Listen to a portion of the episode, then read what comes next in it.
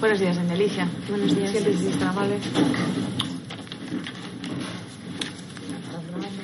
Bien, doña Alicia, comparece usted como investigada en este procedimiento. ¿A usted le han leído sus derechos? Sí. Y ha comprendido los derechos que tiene esta situación, ¿verdad?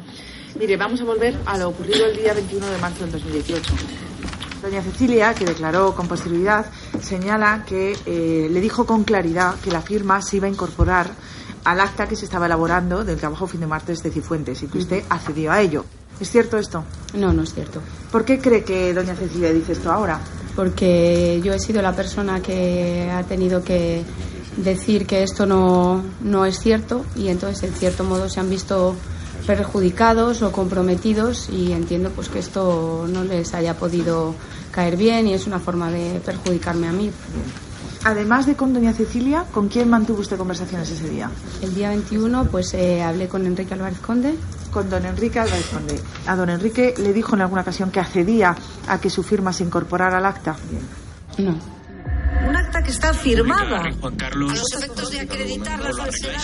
¿Cuánto va a tardar para inflar su currículum? Con lo cual, cuanto más alumnos mejor, sin merecerlo. La política de Estábamos en torno a las radios, ¿no?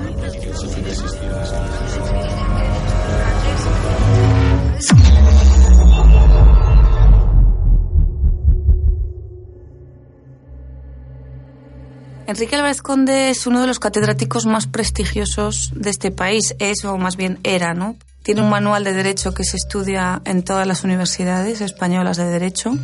Es un referente y es un hombre muy poderoso en la Rey Juan Carlos. Tan poderoso que le dan para su manejo un instituto universitario. ¿Eso qué quiere decir? Que tiene independencia de la universidad, puede funcionar de una manera autónoma. Con esa autonomía construye una arquitectura de corrupción y él gestiona eso como un cortijo. ¿no? Hola a todos y todas, mi nombre es Alicia López de los Mozos, profesora de Derecho Constitucional y os doy la bienvenida a la asignatura Instituciones Públicas y Privadas Españolas y Europeas. La asignatura es compartida junto con el profesor Enrique Álvarez Conde, si bien os pedimos que para centralizar el trabajo y evitar duplicidades os dirijáis siempre a mí. La evaluación Bueno, a Enrique le gustaba llamarlas eh, sus discípulas, ¿no? Ellas no eran sus discípulas porque él no es el líder de ninguna escuela de pensamiento, pero sí dependían laboralmente de él en todo. Eran sus tesis doctorales habían sido en muchos casos dirigidas, auspiciadas y vigiladas por él. Sus tres carreras, las tres carreras de estas tres profesoras nacen, crecen y se desarrollan bajo el amparo y la vigilancia de Álvarez Conde. ¿A cambio qué les pide? Pues les pide que sean sus instrumentos para hacer y deshacer y aprobar. O sea que su corrupción yo no la equipararía a la de Enrique Álvarez Conde, que es la persona poderosa, pero sí aceptaron formar parte de una corrupción como es poner sobresaliente a un alumno que jamás ha ido a tu clase. La evaluación de la asignatura consiste en la realización de un examen cuyo peso será del 70% de la nota final. Recordar que es necesario obtener al menos un 5 en el examen para que las prácticas contabilicen y la entrega además a través también del aula. Las profesoras no estaban acostumbradas a salir en los medios y reciben mucha presión con todas las informaciones que vamos sacando. Y hay un día en el que Alicia López de los Mozos, la que aparecía como presidenta del Tribunal de Máster, que realmente nunca existió, hay un día en el que ya no puede más, se derrumba y le dice a las autoridades de la universidad que todo ha sido un montaje, que ella se ha visto metida en una situación que no esperaba, que no imaginaba que esto iba a ser tan enorme, que le ha superado, que no hubo ningún tribunal y que todo es mentira.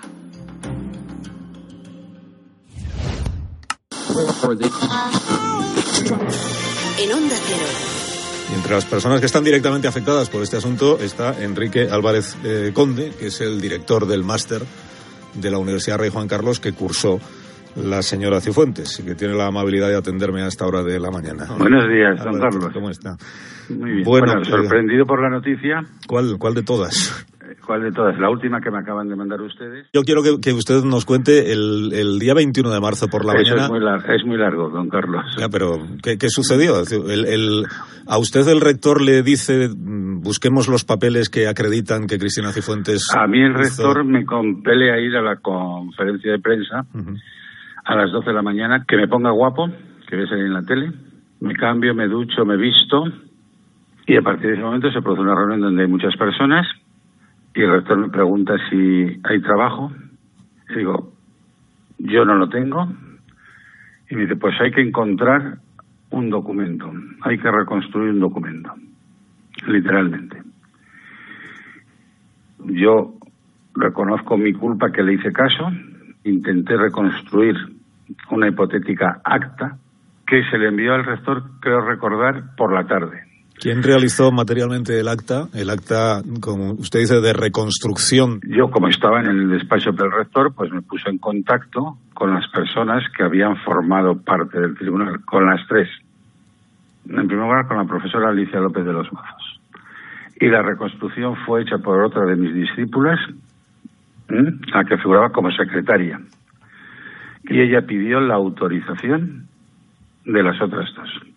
Eh, la, profesora que supuestamente presidía ese tribunal eh, contó ayer, según las informaciones que tenemos, que ella no presidió ese tribunal el 2 de julio de 2012. Yo, yo también respeto su decisión. Tienen criterio suficiente para que como personas adultas adopten las decisiones que estimen convenientes. Usted intentó que las tres profesoras pactaran una misma versión sobre el día del, del examen y que incluso intentaron ponerse de acuerdo para contar cómo iba vestida Cristina Cifuentes ese día. La última que me acaba de decir es una aberración. La razón por la cual Enrique Álvarez Conde regalaba títulos universitarios a Mansalva tiene su origen en por qué Enrique Álvarez Conde consigue el Instituto de Derecho Público. El rector de aquella época, González Trevijano, a su oposición política, para calmarla, para que no le disputasen el rectorado, para que no le diesen guerra, pues cambiaba paz por territorios. Un chiringuito para ti, con ingresos y gastos, capacidad para dar trabajo a tus discípulas, como lo llamaba el propio Álvarez Conde. Para mantener esa autonomía necesitaba ingresos. Y los ingresos del Instituto de Derecho Público se basaban en dos cosas, subvenciones públicas y número de alumnos. Entonces Álvarez Conde estaba interesadísimo en hinchar el número de alumnos. Y se juntaba el hambre con las ganas de comer era lo que pasa cuando tú privatizas parte de la universidad para que el negocio consista no en ser exigentes y en garantizar, sino en que cuanto más alumnos mejor y a ser posible alumnos con los que me pueda llevar bien. Hola, soy Rafael Méndez, periodista del Confidencial. Quería preguntarles por el hecho de que hayamos... Nosotros habíamos publicado y había publicado que el rector había presionado para conseguir un acta y por la mañana salió en Onda Cero y él cuenta esa misma historia. Entonces yo estoy ahí llamando y de repente eh, voy en el coche y me devuelve la llamada. Esa mañana estaba al principio le temblaba un poco la voz, luego se tranquilizó.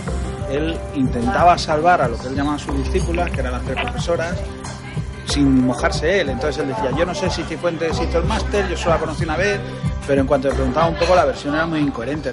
Yo querría rectificar mi expresión que he puesto en, en un medio de comunicación, no es reconstrucción de ningún acta, sino que es bajo la presión del rector la elaboración de un documento interno para el propio rector. ¿En qué términos se lo pide? ¿Es una presión, una exigencia? Es una presión absoluta en una reunión donde había mucha gente, perdón, que llevaba la voz cantante el vicerrector de comunicación y como una especie de todos a sus órdenes y Enrique, tú eras el director del máster y tienes que proporcionar una documentación al rector porque en 20 minutos está ahí la prensa. Y en ningún momento se puso en duda que Cifuentes hubiera hecho el máster ni abrió una investigación. No, no, no, no, no, no, no, no.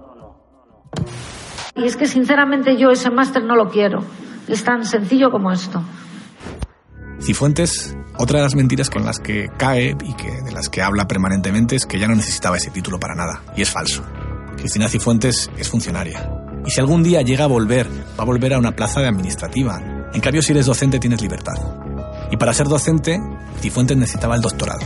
Es por eso por lo que contacta con Álvarez Conde.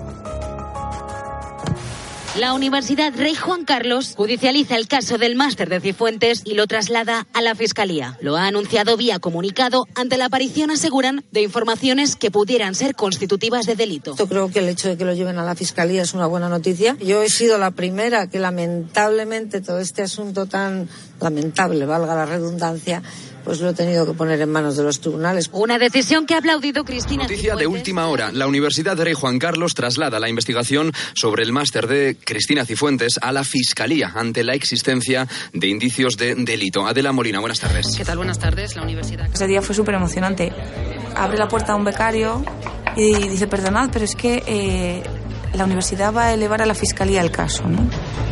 Entonces salimos todos en tromba. Informaciones que pudieran ser constitutivas de delito, la universidad ha decidido dar traslado de las mismas al Ministerio Fiscal para su investigación. Bueno, era prácticamente una información de un párrafo de un teletipo, ¿no? Pero, pero el gustazo de escribir que por primera vez una institución pública validaba nuestra versión de los hechos y elevaba a Fiscalía por, por indicios de delito el caso, pues fue una enorme satisfacción.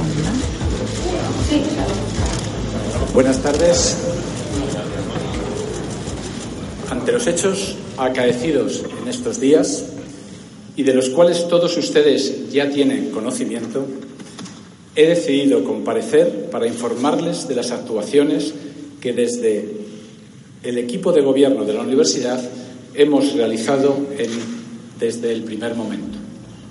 Quiero destacar la... No cabíamos todos los periodistas que estábamos allí, todas las teles.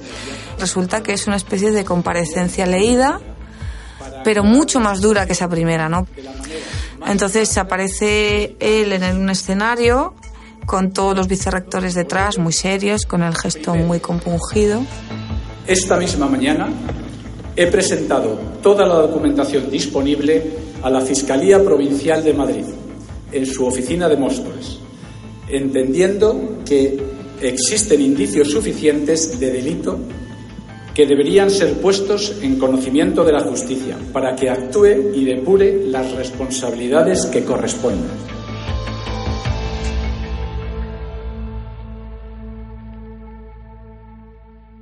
Es la primera vez que lloré, ¿no? En, en ese momento. Y si me acuerdo todavía puedo llorar incluso.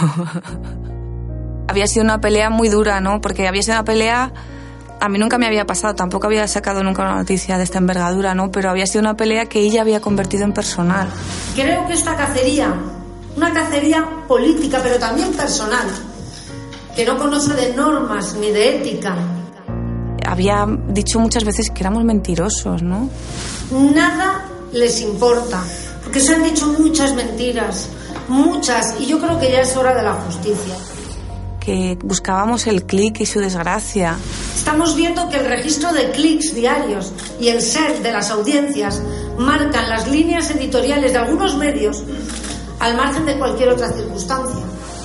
Nos había puesto una querella. Contra quienes han hecho acusaciones basadas en falsedades, concretamente contra doña Raquel Ejerique, periodista del diario.es, y contra don Ignacio Escolar, director de este medio. Y de repente, por fin, después de muchos días sin dormir, de mucha tensión, de muchos medios, preguntándose si mentíamos o no mentíamos. Y por primera vez, una institución como esa, que era la que había permitido todo esto, que esa misma institución dijera, bueno, estos señores tenían razón y aquí hay unos delitos. Pues eso fue, para mí el caso de Fuentes acabó ahí emocionalmente para mí acaba ese día.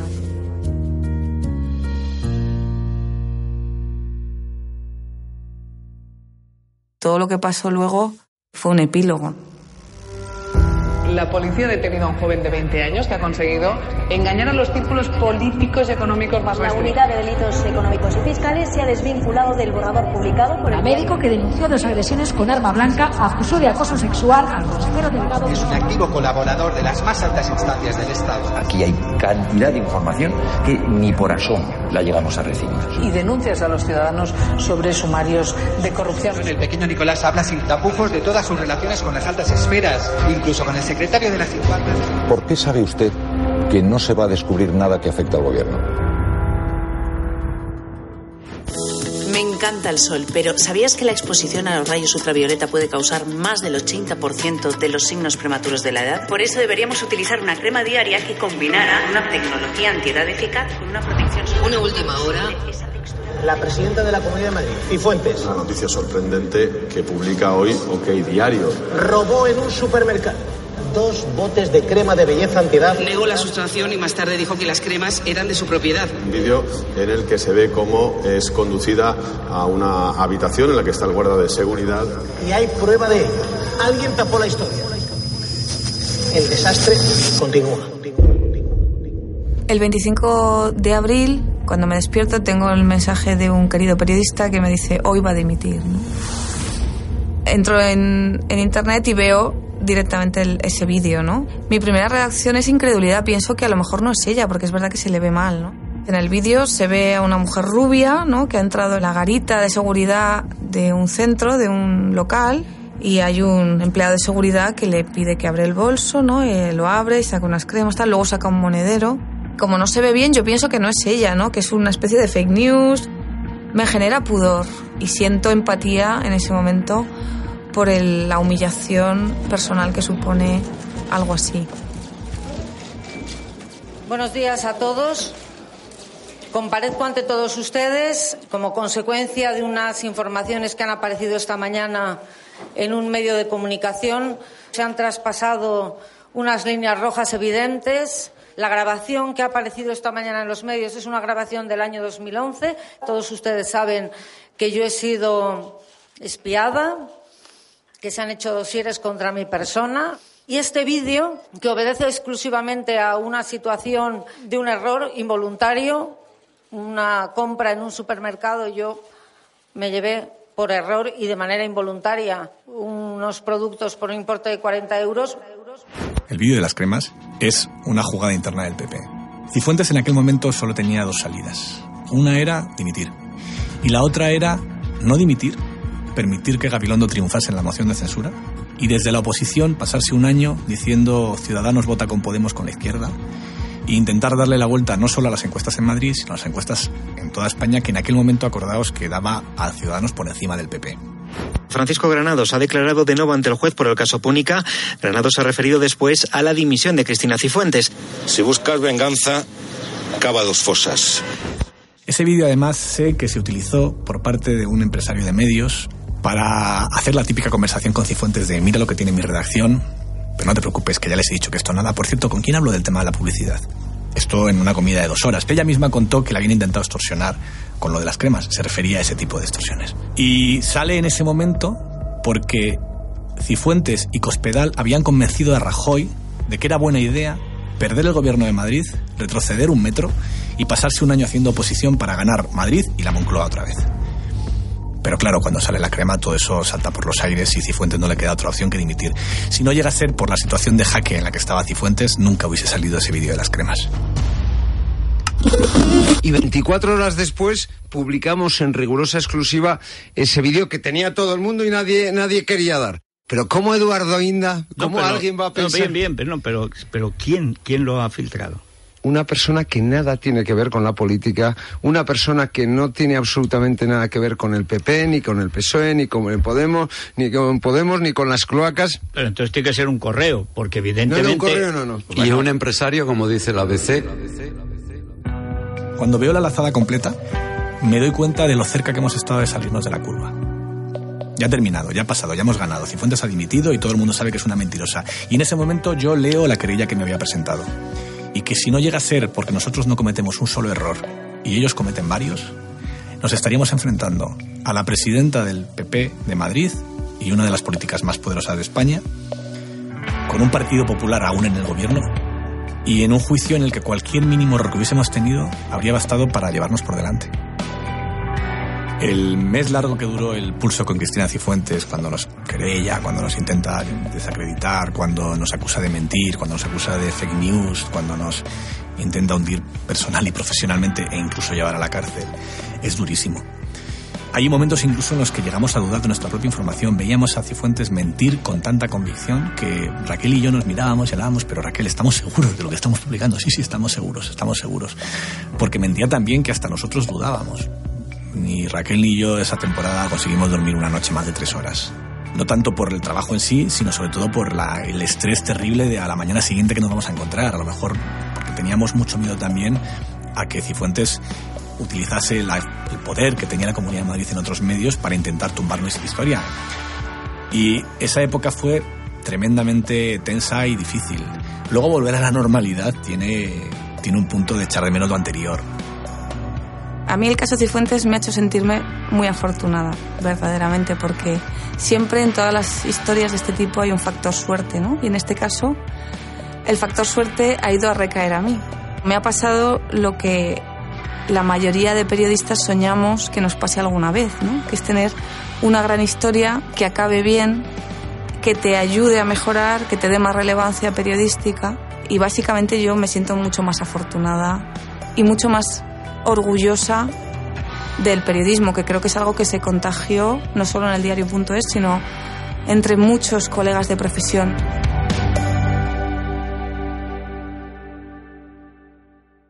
El caso Cifuentes ha cambiado la vida de mucha gente, aunque algunos de sus protagonistas siguen en sus puestos.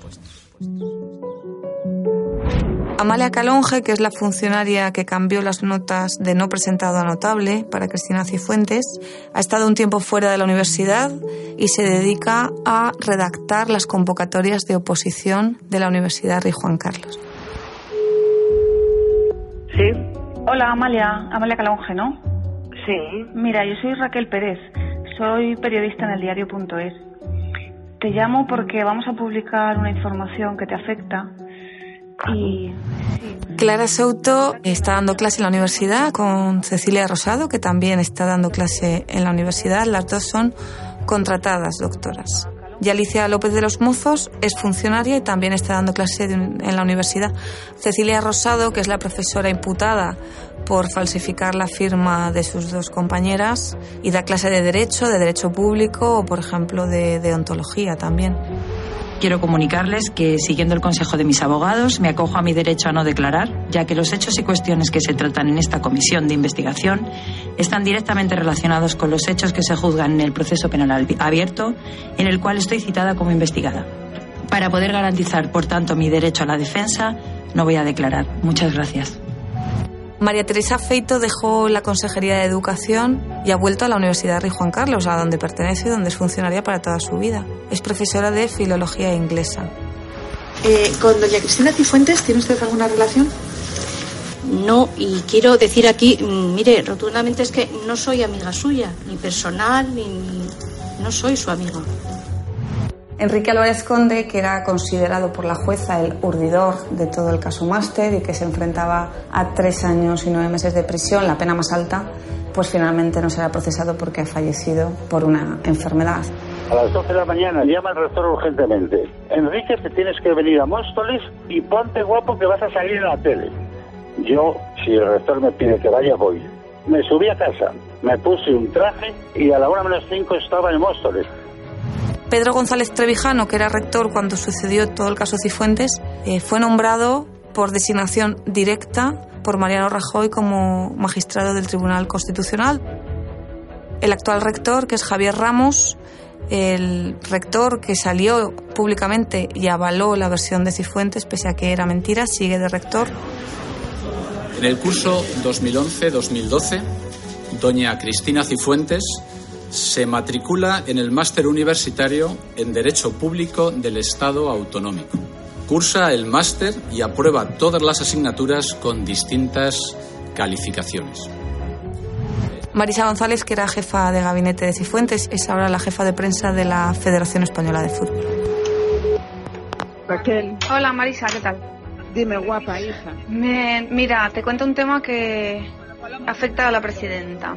Es un máster en el que se matriculó la presidenta. Sí.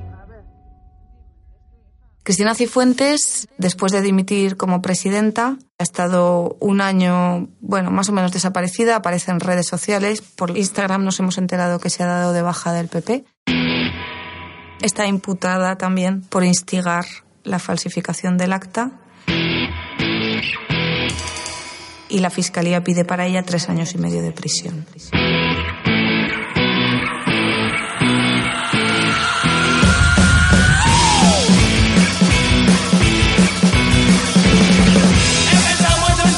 El título de máster universitario en Derecho Público del Estado Autonómico de la Universidad de Carlos es perfectamente real y perfectamente legal.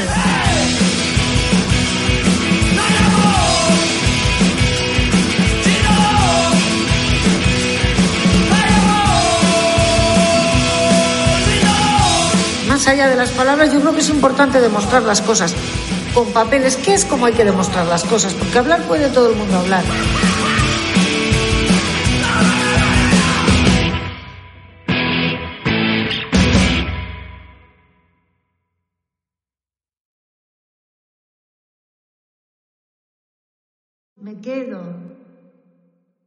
Esta investigación del diario.es fue posible gracias al apoyo de sus más de 34.000 socios y socias. Hazte socio, hazte socia y apoya el periodismo independiente.